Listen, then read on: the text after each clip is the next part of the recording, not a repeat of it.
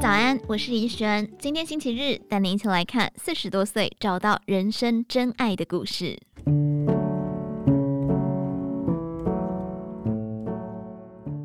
五年级的许家华在四十多岁才找到人生伴侣。他遇到澳洲籍先生 Lee，结婚后辞掉业务优渥薪资，远赴澳洲定居，过着退休般的生活。许家华说：“我一直很想要有一个家。”但是很难找到适合的另一半。他的原生家庭很温暖，因此非常希望能有自己的小家庭。随着年纪渐长，他将目光放在海外，每年都会和一位好朋友到西澳游玩两周。这位好朋友经常主动帮他介绍男朋友。两千零六年澳洲行，两人在朋友家中举办一个 party，认识 Lee。Lee 对他一见钟情，交往后为了更了解 Lee。许家华曾经到他家中拜访，因为他想要确认男方家中的成员对他的态度是不是认真的。许家华表示，当时丽告诉我，可以随意看他的脸书、微信和女生的对话等，他对我是没有任何秘密，相当诚恳。而最欣赏丽的地方是贴心。他曾经来我在台北的公寓，看到浴室一扇窗户坏了，回澳洲后订做一个尺寸一模一样的，让我带回来安装。丽的真诚也收服许家华父母的心。两千零七年结婚，隔年移民澳洲。他说：“亚洲男人不论几岁都想要找年轻的女人，但是澳洲男人不同，他们不会管你的年纪，只在乎是不是谈得来。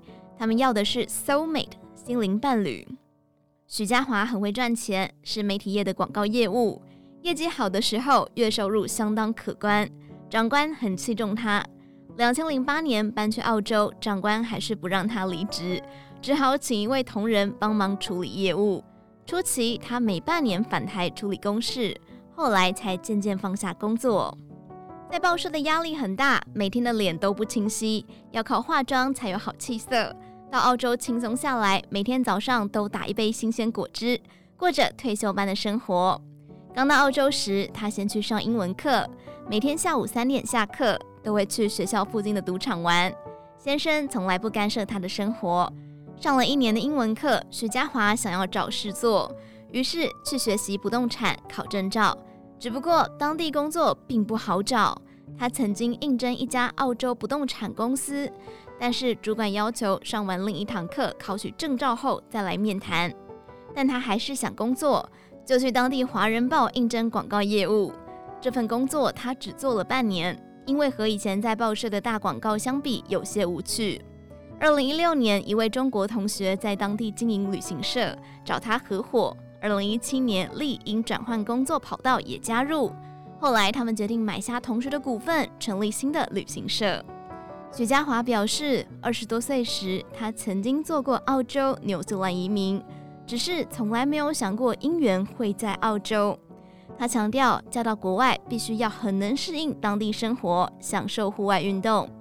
他表示：“我不像很多女生怕晒黑，很少运动，不爬山，这些我都很喜欢，也很爱游泳、骑脚踏车，生活过得愉快。”他笑说：“碰到一个对的人才会幸福。这段婚姻最大的收获是能让我过着轻松自在的生活，还有一个陪伴自己老后生活的伴侣。现在他们还是事业的最佳伙伴。”一起打造未来的梦想。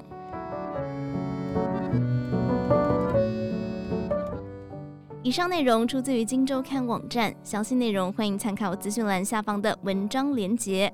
最后，祝你有个美好的一天，我们明天再见。